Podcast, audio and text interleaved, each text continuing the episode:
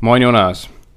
Moin Lasse. Letzte Folge vor der Sommerpause. Die Sonne scheint zum Fenster rein. Alle sind draußen. Ähm, fast niemand hört mehr Podcast. Zeit für die Sommerpause. Ja, es wird wirklich Zeit für die Sommerpause. Wir müssen auch mal eine kleine kreative Schaffenspause hier einlegen. Ähm, das äh, schlaucht ja doch ganz schön hier, wöchentlich ein bis zwei Podcasts äh, zu veröffentlichen, zu recherchieren, den ganzen Arbeitsaufwand da reinzustecken. Ja, und zurzeit ist das alles ein bisschen eng. Deswegen ist dieser Wochenrückblick leider auch ein bisschen verspätet. Äh, normalerweise ja schon Freitag online, jetzt eben Sonntag irgendwann nachmittags, je nachdem. Also heute ist hier Sonntagvormittag, wenn wir gerade aufnehmen. Und dann versuche ich das jetzt noch schnell irgendwie hochzuladen, bevor hier der Familienwahnsinn weitergeht. Ähm, genau, und dann ist erstmal Pause bis, ja, mal gucken, Mitte August, wahrscheinlich eher Ende August, Anfang September. Also wir brauchen mal äh, vier bis sechs Wochen, äh, um uns hier neu zu sortieren und auch zu schauen, ob und wie wir diesen Podcast weiter fortführen können. Äh, denn zurzeit ist das alles ein bisschen, ähm, bisschen too much auf jeden Fall, muss man klarerweise auch so sagen. Aber, ehrlich, zu, ehrlich zugeben. Ja, genau. Ähm, aber wir werden ja Mitte August sicherlich vielleicht mal auf euch zukommen und dann so eine Art Umfrage starten, um mal zu schauen, äh, wie wir das Format hier weiter fortführen können.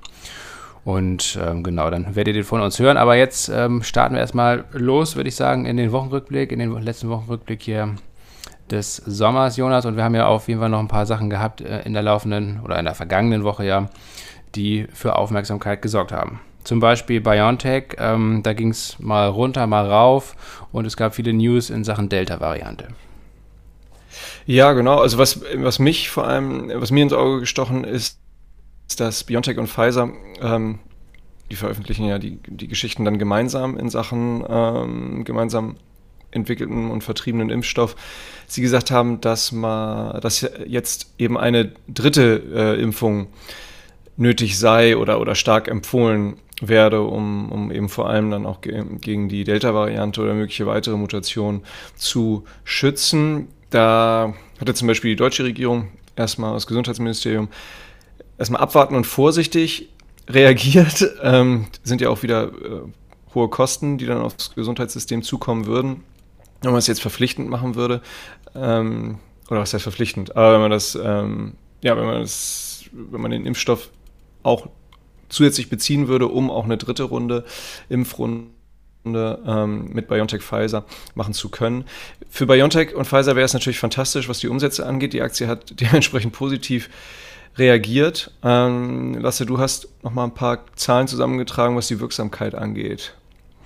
Ja, es gibt jetzt neue Zahlen aus Israel, da sind ja eigentlich die größten Studiendaten her. Ähm, also über eine Million Menschen ähm, die geimpft wurden mit BioNTech, ähm, haben auch ihre Daten quasi in so einen großen Datenpool gegeben und der wird jetzt fortlaufend gecheckt. Ähm, und ähm, das sind auf jeden Fall die zuverlässigsten Zahlen, die man so hat. Und äh, ja, die, gegen die Delta-Variante ist anscheinend der Impfstoff nur noch zu 64 Prozent wirksam. Vorher, schon, vorher lag diese Wirksamkeit bei über 90 Prozent. Was das jetzt heißt, wirklich wirksam, das ist ja eben auch noch strittig. Das heißt also, was mittlerweile auf jeden Fall irgendwie deutlich wird, dass auch geimpfte Personen sich anstecken können. Ähm, oftmals verlaufen dann diese Krankheit oder diese Krankheitsverläufe sehr entspannt, ähm, oft auch äh, ohne Krankenhausaufenthalt oder sch schweren Verlauf und so. Ähm, aber ähm, auf jeden Fall ähm, gibt es jetzt auch teilweise Einzelfälle, wo eben auch äh, trotz Impfung dann sogar ein schwererer Verlauf stattgefunden hat. Und ja, wie wir ja auch schon öfter mal im Podcast gesagt haben, ich gehe eigentlich davon aus, erstens, dass Corona uns ähm, auf Dauer erhalten bleibt, ähm, dass es da immer wieder Mutationen geben wird und dass auch diese Impfstoffe ständig angepasst werden müssen und dass wir uns jetzt eigentlich wahrscheinlich alle fortlaufend impfen werden müssen, äh, was ich einmal im Jahr, vielleicht auch zweimal im Jahr, je nachdem, vielleicht sogar schon im Herbst dann äh, die dritte Auffrischungsimpfung. Ähm, das wird man alles sehen. Das ist alles ziemlich traurig, muss man ja sagen. Vor allen Dingen, wenn man auch bedenkt, dass eben ja, in, in vielen Ländern der Welt oder in den allermeisten Ländern der Welt äh, ja noch gar nicht richtig geimpft wurde, weil ähm, ja die Verfügbarkeit von Impfstoff nicht gegeben ist, weil, es, weil der Impfstoff zu teuer ist und so weiter. Also ich glaube, ähm, diese Euphorie, die wir jetzt haben, dass äh, Corona vorbei ist, die ist auf jeden Fall verfrüht. Und in welcher Dramatik das dann zurückkommen wird, das wird man wird sich zeigen, aber definitiv wird uns das alles lange noch begleiten. Und ja, in Sachen Impfstoffen oder BioNTech und auch andere Unternehmen muss man jetzt halt schauen. Ich gehe eher davon aus, aus rein betriebswirtschaftlicher Sicht, dass das natürlich sehr, sehr positiv eigentlich für die Unternehmen ist, weil viel, viel mehr Impfstoff noch verkauft werden kann, auch in Zukunft. Und gerade BioNTech, Pfizer und auch Moderna, also diese mRNA-Impfstoffe, die ähm, können sich ja also laut der Hersteller sehr einfach anpassen lassen. Ähm, jetzt BioNTech macht auch jetzt sogar einen extra Impfstoff nur für diese Delta-Variante. Und ähm, dementsprechend ist eigentlich davon auszugehen, dass es ähm, wahrscheinlich sogar paradoxerweise ähm, sehr positiv eigentlich für diese Aktienentwicklung ist. Ähm, für, für alle anderen letztendlich und auch natürlich für die Staaten, die das Ganze finanzieren, ist das eher negativ. Und was mit den Vektorimpfstoffen von AstraZeneca, Johnson Johnson und Sputnik und so weiter passiert, ähm, wird man sehen, denn die sind natürlich sehr viel schlechter oder sehr viel kostspieliger, nur anpassbar an neue Varianten als die mRNA-Impfstoffe. Von daher kann es sogar sein, dass mRNA-Impfstoff noch viel dominanter wird, als er jetzt ohnehin schon ist, weil er am Ende nicht nur schneller anzupassen ist, sondern wahrscheinlich auch kostengünstiger anzupassen ist als der Vektorimpfstoff. Aber das sind alles Spekulationen. Fazit ist, ähm, wenn man jetzt Aktien von BioNTech zum Beispiel hat, ähm, wie wir ja auch, ähm, gibt es aus unserer Sicht zumindest eigentlich keinen Grund, die jetzt irgendwie zu verkaufen ähm, sondern letztendlich diese sinkende Wirksamkeit, die ja kurzfristig erstmal für, für kurzen kleinen Rücksetzer gesorgt hat da am Aktienmarkt, der ist eigentlich, ja, wie gesagt, man muss ja fast schon sagen, äh, zynischerweise eigentlich ähm, eine positive Nachricht für den Aktienkurs. Ja, so ist das. Immer wieder am Aktienmarkt tatsächlich, nicht nur in diesem Fall äh, bei BioNTech und Pfizer. Aber wo du sagst, dass Corona uns darauf begleiten wird ähm, und großes Problem darstellt, vor allem in ärmeren Ländern. Wir haben ja äh, gute Freunde in, in Indonesien und die, die, haben uns ja kürzlich auch erzählt, dass seit Wochen ähm, die Krankenhäuser, das gesamte Gesundheitssystem komplett überlastet ist. Also Unfall, Unfallopfer, irgendwie einen offenen Schienbeinbruch haben, wo der Knochen rausragt und solche Geschichten, die werden einfach in den wirklich allermeisten Krankenhäusern nicht angenommen. Ähm, Leute, die dringend irgendwie eine Bluttransfusion brauchen und so weiter, werden abgelehnt aufgrund völlig ähm, überlasteter Intensivstationen und Notfallstationen, wo die, wo die äh, Corona-Patienten eben, eben, behandelt werden. Also ähm, wir sind hier wirklich in Deutschland wieder mal gerade auf, auf einer Insel der, der Glückseligen, kann man, muss man einfach so, so sagen. Ähm, Corona hat ja auch ein bisschen dazu geführt, dass dass sich die einzelnen Länder wieder in ihre eigenen Mikrokosmen gesehen haben, dass sich jeder mit sich selber beschäftigt, irgendwie um selber erstmal klarzukommen. Ähm, auf seinem oder eigenem Level. Und ähm, ich glaube, viele vergessen oder wir ja auch immer wieder, ähm, was eigentlich mit Ländern ist, die, die deutlich äh, wirtschaftlich schlechter aufgestellt sind. Also zum Beispiel Indonesien, äh, Riesenbevölkerung, ähm, ist da echt komplett am Limit, gerade was das Gesundheitssystem betrifft. Ähm, ja, also Corona wird leider ähm, bleiben. Wie lange ist unabsehbar. Ähm, ja, vielleicht für immer, was die Millennials angeht, zu Lebzeiten der Millennials. Gehen wir weiter. Ähm, da es gab ähm, News von der russischen Hackergruppe Revil oder Revil, ich weiß gar nicht, wie man es aussprechen sollte, also groß angelegte äh, groß angelegte Hackerattacken. Ich glaube, vor allem in den, äh, in den USA hat das stattgefunden. Ähm, ja, es wurden mehrere Unternehmen in Geiselhaft genommen, Hunderttausende von Daten geklaut, beziehungsweise unter Verschluss gehalten, ähm, sodass die Unternehmen selber ähm, nicht mehr auf die Daten zugreifen können ne? und dann eben erpresserbotschaftmäßig verkündet, dass wenn die äh, wieder an die Daten ran wollen, äh, dann eben ein Lösegeld in, in Bitcoin zu zahlen sei. Ja, das wird uns leider genauso erhalten bleiben wie Corona. Ne? Also, dass Hackerangriffe stark zunehmen. Äh, Revil oder Revil, genau, die sind auf jeden Fall sehr, sehr präsent. Die jüngste Attacke galt ja auch wieder an amerikanischen Softwarefirmen. Das hat aber dann weltweit Auswirkungen. Zum Beispiel die schwedische Supermarktkette Coop äh, musste 800 Filialen schließen, äh, eine ganze Zeit lang, weil die Kassensysteme nicht mehr funktioniert haben. Und wir hatten ja auch schon im Mai, glaube ich, einen Angriff auf die Colonial Pipeline in den, an der Ostküste der USA, ähm, die auch dazu geführt hat, dass diese Pipeline über Tage nicht funktioniert hat und es zu einem Benzinengpass an der gesamten Ostküste gekommen ist. Also da haben sich Schlangen vor Tankstellen gebildet und äh, die Leute konnten nicht mehr tanken, weil es kein, kein Benzin mehr gab. Ähm, wir hatten ähm, den Angriff auf JBS, einen großen Fleischproduzenten aus Brasilien der auch große Teile seiner Produktion stilllegen musste aufgrund eines Hackerangriffs. Da muss man natürlich sagen, ähm, Pipeline, ähm, Fleischproduzent etc. Ähm, ist auf jeden Fall, trifft auf jeden Fall Unternehmen, ähm, wo man nicht unbedingt traurig drum ist. Auf der anderen Seite wird natürlich deutlich, ähm, dass äh, das organisierte Verbrechen da äh, auf dem Vormarsch ist, vor allen Dingen im Internet und dass das vor allen Dingen ähm, Hackerangriffe hatten bisher, glaube ich, so ein bisschen, fand, fand, ich zumindest in der öffentlichen Wahrnehmung immer so eine Sache, naja, äh, da, da werden dann irgendwelche E-Mails geklaut und und äh, hier und da ähm, äh, hat hier und da halt, mal ein kleiner Trojaner platziert. Ja, genau. Ähm, aber jetzt wird immer deutlicher ähm, durch diese vernetzte Welt, ähm, was für krasse Auswirkungen das hat auf die reale Welt. Also, ne, dass plötzlich, wie gesagt, Supermärkte sind geschlossen, Benz äh, Tankstellen sind geschlossen. Ähm, das kann natürlich auch das Energiesystem insgesamt treffen, dass Stromausfälle provoziert werden und so weiter. Das heißt also, es hat einen massiven äh, Einfluss auf, auf die reale Welt, auch auf die Sicherheit äh, von Millionen von Menschen, auf die Grundversorgung und so weiter. Von daher darf man das, glaube ich, nicht ähm, ähm, ja, lapidar abtun, dann das wird ein riesen, riesengroßes Problem. Wir hatten ja auch vor kurzem ähm, letztendlich eine, eine Folge, glaube ich, äh, oder in einer Folge äh, ein ETF ähm, zum Thema Cybersecurity. Ähm, Folge auch, 72. Ich, genau, super, haben wir auch bei uns im Musterdepot. Also das sind alles so Themen, die, die uns wahnsinnig lange erhalten bleiben, genauso wie leider Corona. Ähm, und ähm, die sollte man einfach auf dem Zettel haben. Ähm, nicht nur ähm, einfach so, weil das, glaube ich, echt ein relevantes gesellschaftliches Thema ist, ähm, aber natürlich auch unter Investmentaspekten. Ähm, Thema Cybersecurity ja, ist auf jeden Fall sicherlich ein Feld, was sehr, sehr stark wachsen wird, notgedrungen. ja, was war sonst noch los am Markt hier, Jonas? Du hast hier ein paar News zu Daimler rausgefunden und zu VW zum Beispiel. Ja, fangen wir doch genau mit den beiden deutschen DAX-Werten an. Daimler ähm, ja, ist positiv aufgefallen diese Woche. Ähm, da wurden wurde nochmal ange oder prognostiziert und, und, und, und, nach außen kommuniziert, dass, ähm, dass die Gewinnmargen für 2021 doch eine ganze Ecke besser aussehen werden als gedacht. Ja, Aktienkurs kann natürlich dann davon profitieren. Hm, ja, Chipmangel soll wohl gerade in der zweiten Hälfte auch etwas weniger ins Gewicht fallen als noch ähm, zu, zu Ende des ersten Quartals gedacht. Dann ähm, hat vor allem die, die, die, die, der Geschäftsbereich Trucks and Buses, der ungefähr 20 Prozent zum Gesamtumsatz beiträgt, ähm, nochmal von sich reden gemacht. Die Konzernführung plant das Geschäft, also es ist ja schon, ne, die, darüber wird schon länger geredet, aber nun hat die Konzernführung ähm, veröffentlicht, dass das Truckgeschäft eben zeitnah abgespaltet werden soll und ähm, an die Börse gebracht werden soll. Und alle, die jetzt dann Aktien haben, also alle Aktionäre und Aktionäre, würden dann eben entsprechend Anteile an der, an der Nutzfahrzeugtochter äh, erhalten, die dann an die Börse geht. Also ähnlich wie vielleicht bei ähm, VW, da ist die Nutzfahrzeugsparte Traton an der Börse. So, und Daimler plant das eben für Ende des Jahres.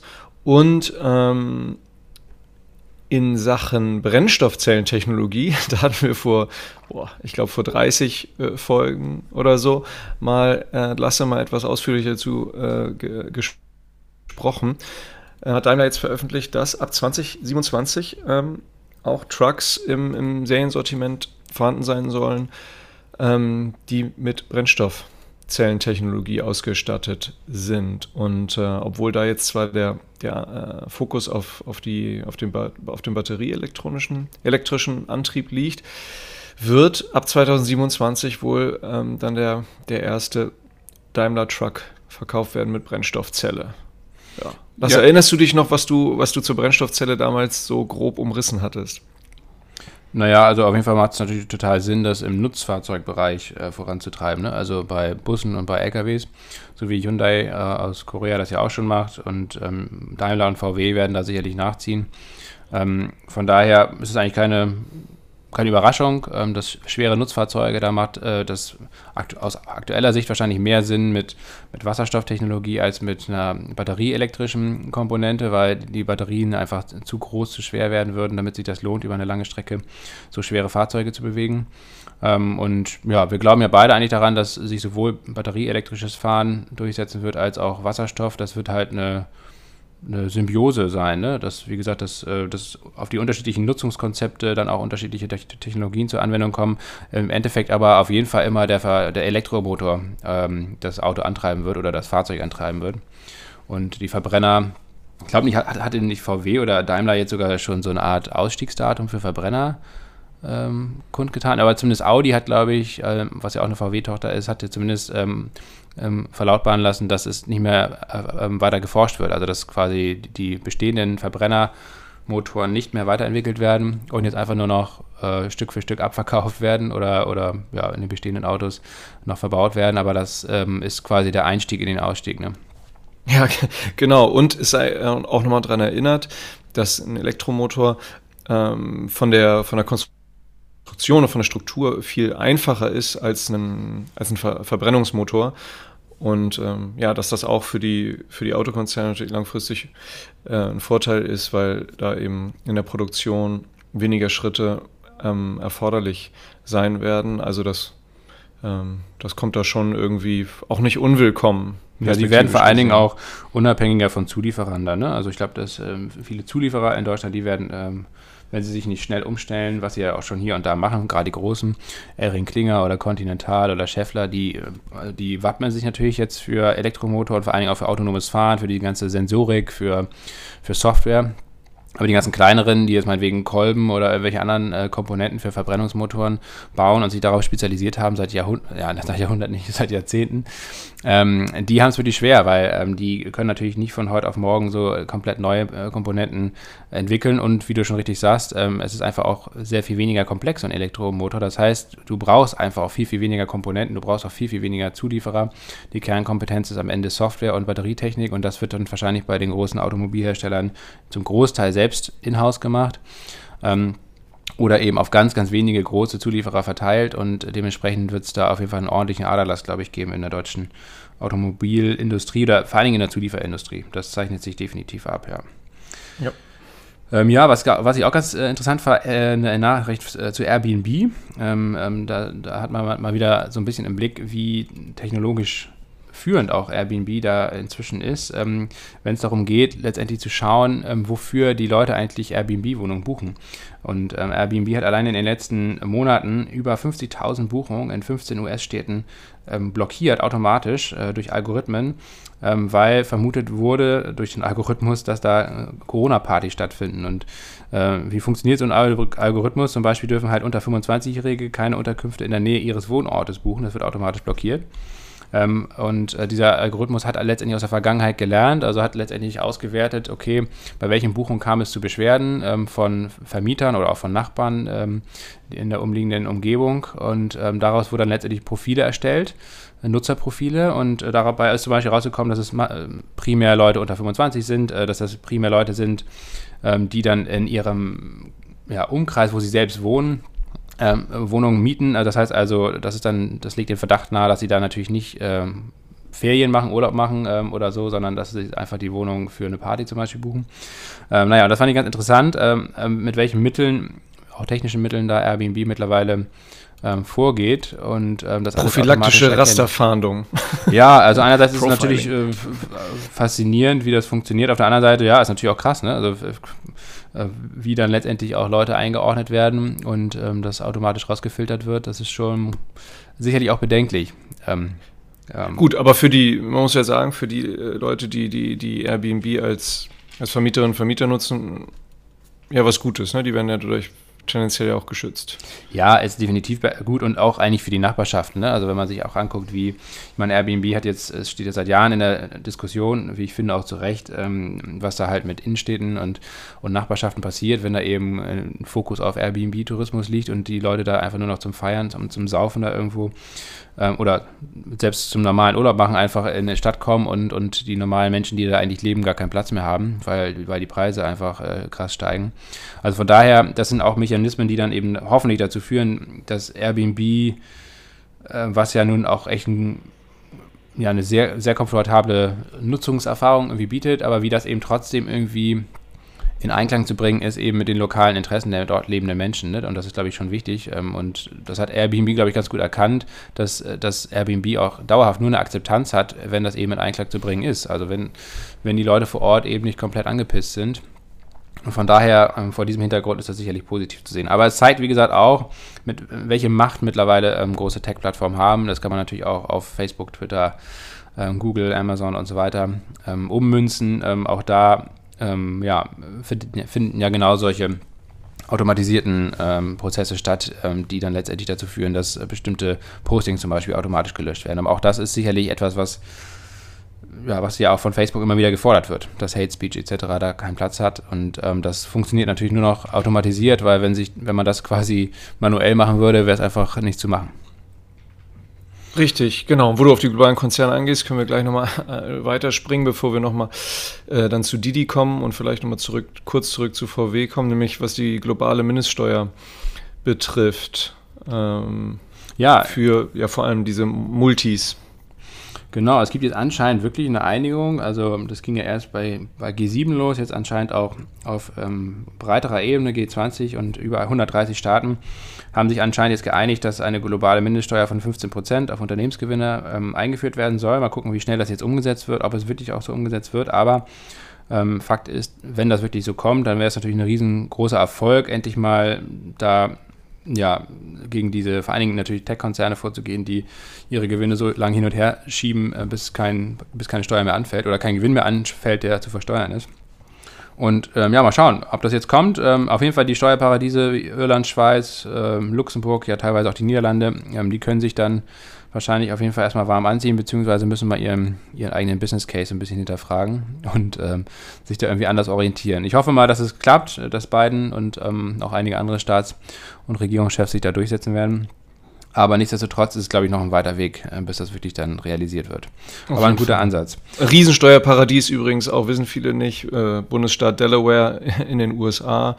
Also es ist nicht immer, nicht immer nur, zwar auch äh, Macau, Cayman, Jersey, Isle of Man und diese Geschichten. Ähm, ja, Delaware.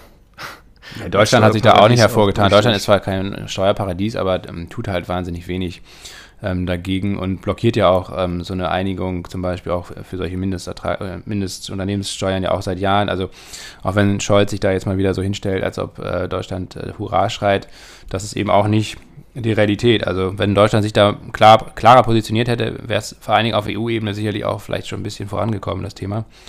Ähm, da sitzen alle leider mit im Boot. Ähm, das, man, es wird ja zwar immer so getan, als ob alle ähm, so hilflos sind und die großen Unternehmen, die jetzt die, die Schuldigen, die mhm. wissen das einfach, die bestehenden Regularien perfekt auszunutzen. Das ist ja nichts Illegales, wenn man so will, was die da machen.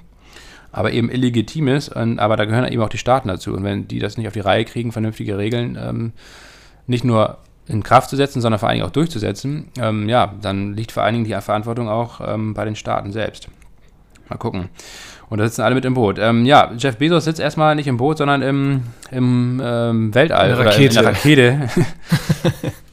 und äh, wird am 20. Juli ins All geschossen. Ähm, aber äh, Jonas, wir hatten ja schon fälschlicherweise hier im Podcast behauptet, das wäre der 20. Juni. Und dann haben wir uns gewundert, dass gar nichts passiert ist. Ähm, ja, das war natürlich ein Fail, eine Falschinformation hier. Also Jeff Bezos ist jetzt am 4. Juli, letzte Woche, ähm, nach 20 Jahren Amazon, nee, 30 Jahren oder was, ne? Wie, wie lange war das denn jetzt? Ja, 30. 30. 30 Jahre nach Gründung von Amazon äh, zurückgegeben, äh, zurückgetreten, hat sein Amt an ähm, Andy Yessi abgegeben und ähm, ja, fliegt jetzt am 20. Juli dann ins All. Zumindest äh, an die Karman-Linie hatten wir ja schon besprochen. So ein bisschen, äh, kurz ein bisschen Weltraumtourismus, mal ein bisschen schnuppern da oben, wie das so ist in der Schwerelosigkeit. Äh, und es gab ja auch eine Person, die, ich glaube, für, weiß nicht, 27 Millionen Dollar oder 23 Millionen Dollar, auf jeden Fall jede Menge Geld, eine Wildcard ersteigert hat. Und jetzt ist rausgekommen, wer das ist. Nämlich eine 82-jährige Frau namens Wally Funk oder Funk. Ähm, die wird jetzt mit Jeff Bezos und seinem Bruder zusammen da ins All fliegen am 20. Juli.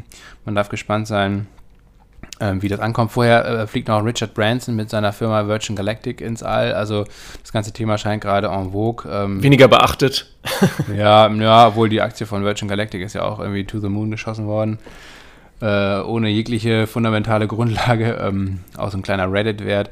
Naja, mal gucken. Also ich, ich finde das ganze Thema ziemlich bescheuert, aber mal gucken, wird auf jeden Fall jetzt äh, zu äh, ordentlicher Medienberichterstattung führen und das äh, wird sicherlich dann auch positiv auf die Amazon-Aktie wieder ähm, einzahlen, ähm, die auch diese Woche ein technisches Kaufsignal, ein ganz wichtiges geliefert hat, nämlich sie ist halt äh, aus diesem Seitwärtstrend ausgebrochen, nach oben hin ausgebrochen, der jetzt seit, ich glaube, September letzten Jahres äh, schon Bestand hatte.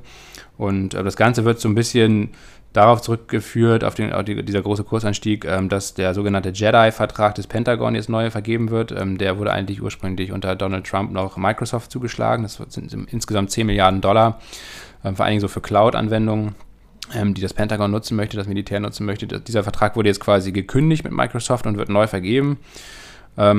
Und an demselben Tag, wo das verkündet wurde, ist dann ähm, Amazon nach oben ausgebrochen. Ich glaube ehrlich gesagt, ähm, das war primär, wie gesagt, dieser technischen ähm, Charttechnik oder der technischen Charttechnik, also dem technischen Kaufsignal geschuldet. Ähm, dass die Aktie hatte sich da schon an, an, an dieses Hoch, an das Allzeithoch rangefressen und ist dann eben vielleicht auch durch diese News ein Stück weit gestiegen und da lagen dann eben so viele Kauforders äh, drin über diesem Allzeithoch, dass das technische Kaufsignal vor allen Dingen dann zu dem rasanten Kursanstieg geführt hat. Und ja, ich glaube, dass äh, Amazon hat ja in der Vergangenheit immer wieder so ganz lange zähe Seitwärtsbewegungen gehabt in der Aktie und wenn diese dann nach oben aufgelöst wurden, dann kam eine ordentliche Rallye und auch das ja, die Zeichen stehen sehr gut, dass das in diesem Fall dann jetzt auch so sein wird, dass die Amazon-Aktie also in den nächsten Wochen äh, ganz gut solide zulegen wird, über 4000 Dollar geht. Ähm, und ich glaube, ist Amazon jetzt diese Woche sogar auch 2 Billionen Dollar wert geworden nach Apple und Microsoft. Ich weiß nicht. Auf jeden Fall, das steht jetzt ganz kurz bevor, zumindest. Ja, ich glaube, das wird auch, wie, wie, du schon sagst, ich glaube, das wird in den nächsten Wochen äh, passieren. Ähm, alle, die Amazon ja im, im, Depot haben oder jetzt aufgrund ähm, des technischen Signals gekauft oder zugekauft haben. Ich meine, die meisten Zuhörerinnen und Zuhörer werden Amazon ohnehin im Depot haben, ob, ob sie wollen oder nicht, nämlich äh, vermutlich über dann ETF-Indexfonds wie den MSCI World oder über irgendeinen äh, Technologie-ETF und ähm, ich, meine These ist auch, dass, dass, dass, Amazon, dass wir in den nächsten zwölf Monaten auch von Amazon, von Andy Yessi kommuniziert bekommen werden, dass ein Aktiensplit äh, passieren wird. Das wird der Aktie auch helfen. Ich kann mir gut vorstellen, dass Jeff Bezos dieses, dieses Geschenk Andy Yessi äh, bewusst überlassen hat. Ist jetzt eine, ist eine steile These.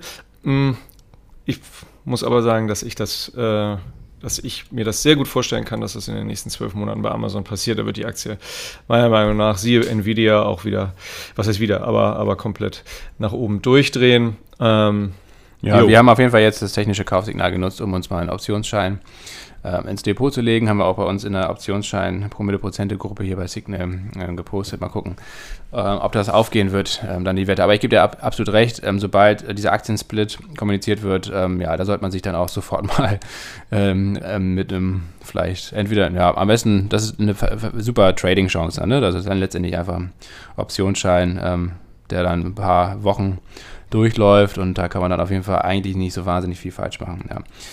Genau, keine ja. Anlageberatung. Ähm, letzte hat, Meldung Didi, oder? Ja. ja. letzte Meldung ist Didi. Ähm, dann thematisieren wir Herbert Dies nicht großartig. Der, der hat in, äh, Volkswagen, bei Volkswagen in Wolfsburg äh, vier Jahre Vertragsverlängerung jetzt bekommen, hat sich gegen den Betriebsratschef Bernd Osterloh durchgesetzt. Also Herbert Dies bleibt. Äh, die rigorose Ausrichtung auf die, Elektromobilität ähm, und das äh, Aufbrechen verkrusteter Strukturen, um ihn nochmal zu zitieren, ähm, hat offensichtlich geklappt, beziehungsweise ein Großteil des Aufsichtsrats überzeugt. Also Herbert Dies bleibt, ähm, bekommt den Vertrag verlängert, offiziell bleibt er dann bis ähm, Herbst 2025 und ähm, ja, VW steht einfach sehr gut da, können wir auch so verlauten. Didi genau lasse, äh, wir hatten ja gesagt, ähm, in der Woche des Börsengangs von Didi hatten wir gesagt, Finger davon lassen. Das war gut so. Ich hoffe, ihr habt auch alle die Finger davon gelassen. Lasse, geh doch mal auf unseren, ähm, auf unseren Fahrdienstanbieter aus China ein, Didi, der da in den äh, USA vor kurzem an die Börse gegangen ist, obwohl die chinesische Regierung im Vorfeld dringend davon abgeraten hatte.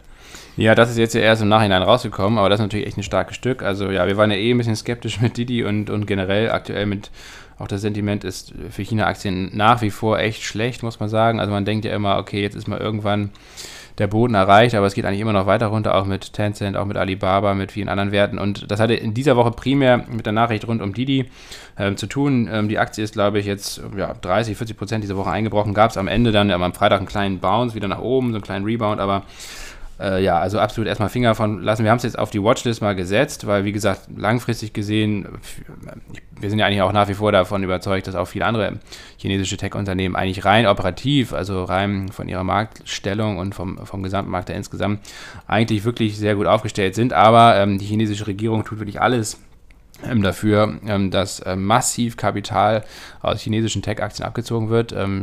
allein die größeren chinesischen Tech-Konzerne haben ja in diesem Jahr schon einen Marktwert in Höhe von 800 Milliarden Dollar verloren. und, und die Lücke zwischen amerikanischen Tech-Konzernen und, und chinesischen Tech-Konzernen wird immer größer, was die Marktkapitalisierung anbelangt.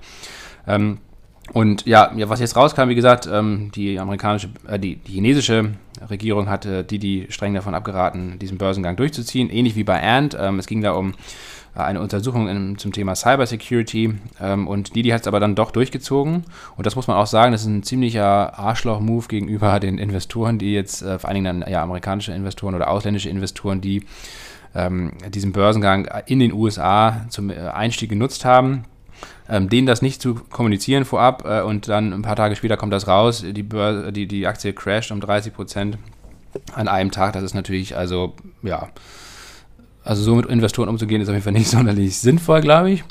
Ähm, naja, und jetzt, ähm, ja, die chinesische Regierung macht da auf jeden Fall ernst. Also ähm, hat, glaube ich, auch die App, die Didi-App aus, aus dem App Store in China verbannt, auch aus, aus WeChat zum Beispiel, aus dieser ähm, Super-App und aus anderen ähm, ähm, Ökosystemen da verbannt, rausgenommen. Ich weiß gar nicht, ob man äh, überhaupt noch die App da irgendwie nutzen kann. Also das klingt ja nach einem massiven Schlag.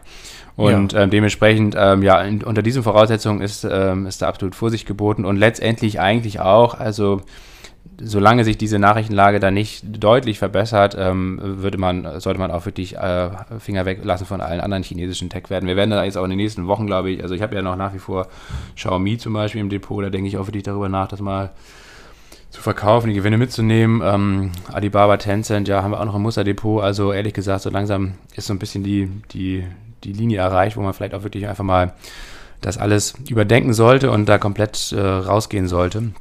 Ähm, weil ähm, dieser Konflikt auch zwischen China und den USA, der wird sich in den nächsten Jahren sehr, sehr wahrscheinlich Entschuldigung, weiter fortführen und weiter verschärfen und inwieweit dann eben ausländische Börsenlistings, äh, vor allen Dingen in den USA, für chinesische Unternehmen so Bestand haben werden, wie sie aktuell Bestand haben.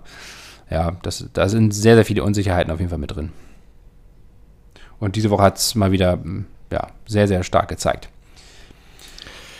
Ja, ähm, dann sind wir am Ende unseres Wochenrückblicks. Ja, du hast auch hier noch die wunderbare ähm, Aktie der Woche vorbereitet, Jonas.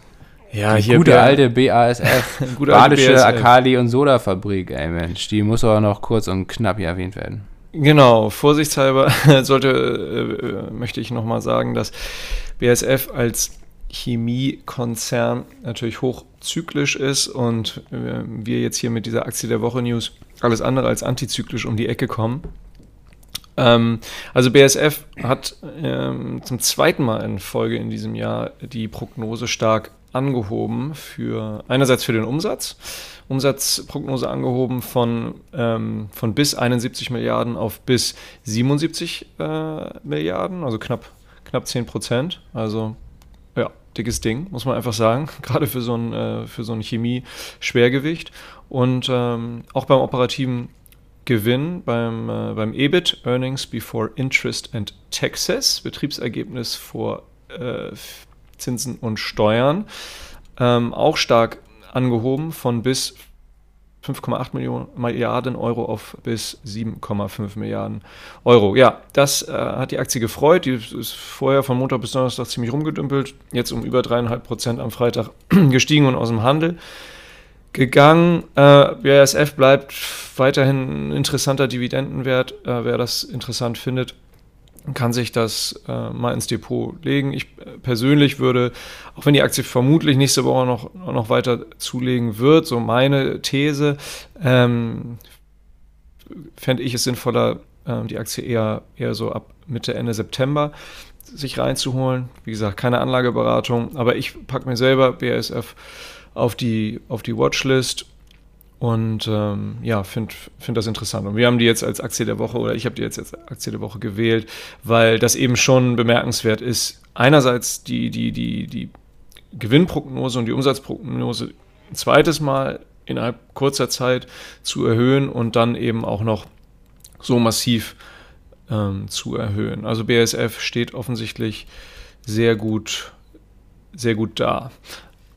Insgesamt stehen die Aktienmärkte, was, was die Kapitalflüsse angeht, ja ohnehin extrem gut da. Im ersten Halbjahr sind fast 520 Milliarden Dollar umgerechnet in, in Aktienfonds geflossen weltweit. Das meiste Geld kam aus, aus dem Privatbereich.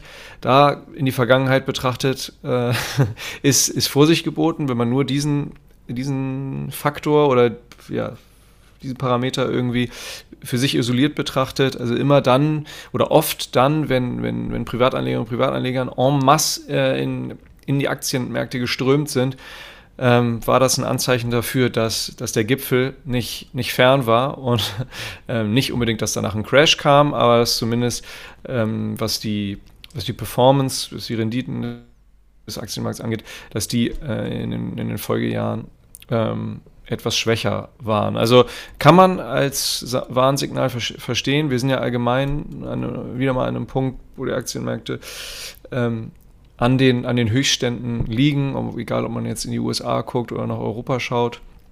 Ähm, ja, All-Time-Highs werden, werden, werden fast monatlich geknackt ähm, in diesem ersten Halbjahr. War, war ein spannendes erstes Halbjahr. Denke jetzt mal Sommerpause. Ähm, macht auf jeden Fall Sinn Sinn, wenn man jetzt noch einiges an Cash hat, das zu parken und nicht irgendwie FOMO-mäßig jetzt zu diesem Zeitpunkt zu investieren, denn dagegen spricht auch, sprechen die historischen Daten auch, ähm, sogenanntes Sommerloch, die Saisonalität spricht jetzt dagegen.